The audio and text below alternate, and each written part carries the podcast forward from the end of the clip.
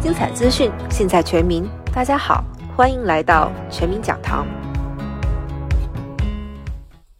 红蓝卡的不是有 cover 一个福利叫护理之家吗？对那，护理之家它是只有 cover 一百天，那应该这个就所谓的短期护理了。那我们是不是还需要一个叫长期护理险呢？万一你有一些状况，你是自己不能够行为的话呢，你可能就需要有人照顾。那至于哪些状况你会需要长期看护呢？我们在这边跟分享大家。好，如果说呢，你在这个下面六项里面有两项你是不能自己做的话呢，你就符合说长期看护的一个状况啊。首先，可能你自己不能吃饭啊，不能自己洗澡啊，穿衣服啊，啊，不能移动。这个所谓移动，可能说从这个床啊移到椅子上啊，这样子的移动需要人抱你的话呢，或是不能自己上厕所，或是尿失禁，甚至你不能行动，又需要有人推你的话，这样的状况六项里面符合两项的话，你就符合长期护理的一个申请的福利。申请的资格。嗯那甚至还有呢，直接可以申请福利的话呢，就是比如说你有失智症啊，或是阿兹海默症这样的状况，你就符合这个所谓长期看护了。哦，那可能刚刚很多人就说，诶，我不一定会发生自己的状况啊，这个真的很难说。是的，对不对？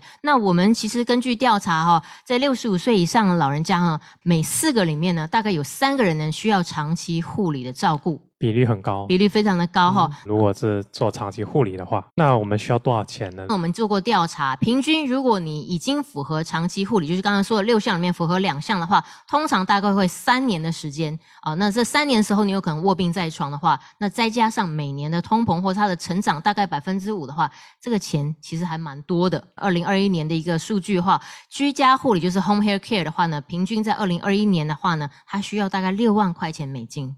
好，那如果刚才我们说的这个 skilled nursing home 的话呢，它有可能要达到十三13万万这么多。那我们有什么办法来付这些费用呢？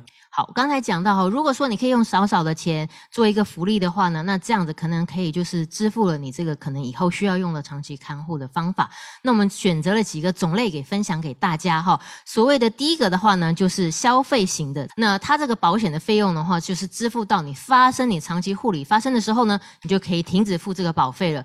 可是它的坏处呢，就是说它的保费可能会调涨。那第二种方法的话呢，是什么呢？它可以放在你的人寿保险里面做一个附加型的一个保障。那这个是主要是以人寿保险为主的，好，那长期护理为辅，它是一个附加。它的坏处就是说呢，它可能会受到它的寿险的额度限制。啊，所以呢，如果说我今天买了一百万的一个人寿保险，加了一个这个所谓的长期看护险在里面的话，那我的长期看护可以拿到多少呢？最多一百万。最多一百万，所以它是跟着你的人寿保险的身故理赔金呢是一样的，这个来来做调整的。嗯，好，当然它有好处，我们后面会提到一下。好，那第三种方式呢，是我个人呢也比较建议，如果说你想要就是专门你就是专款专户来使用哦，就是用在你的长期护理险的话呢，我会建议像现在这个第三个叫做三合一的部分，第一个它包含了这个长期护理险，第二个呢在它的寿险理赔也有一些些，第三个呢在现金值也有一些保值的部分。好，那我觉得这个会对大家呢可能会比较实用一点点。那这个长期护理险有多重要？我相信刚刚我们有解释了。但是政府呢，他们也开始立法呢，来推动这个购买长期护理险。首先呢，在全美五十州呢，华盛顿州呢，它是率先立法啊，也就是说这个已经在开始实行了。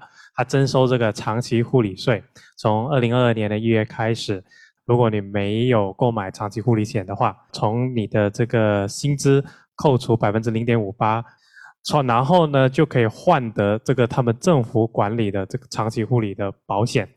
那最多呢，终身福利呢只能使用到三万六千五百啊。因为有了这个这样的一个法律，所以我们其他的州呢也开始跟进。当然也包括了我们加州啊，总共十二个州呢，他们开始呢在拟案说要推动这个征收长期护理税的这个事情。那我们加州目前的提案呢是预计呢会在二零二三年可以实施，再从你的薪资呢将会扣除零点六个 percent。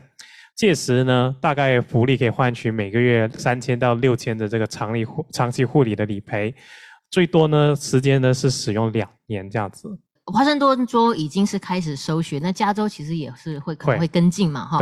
那既然都要征收了这个税的话，我觉得还是就是你都要付钱了，你就干脆就自己在另外再购买一个福利比较好一点，嗯可能也比较划算一点点。没错，长期护理险呢是呃非常的重要，因为他在年老的时候行动不方便的时候需要人照顾，这个时候估计是生活上最没有尊严的时间了。嗯，所以购买长期护理险呢，可以说是挽回了你人生的这个最后的尊严。对，没错，这个是长期护理险它最重要的一个目标哈。感谢大家的收听，全民讲堂将持续为您提供最精彩的资讯。如果你喜欢我们的节目，可以在喜马拉雅、苹果播客、Vocal Media、YouTube、微信和 Line 上关注并订阅全民讲堂。我们下期再见。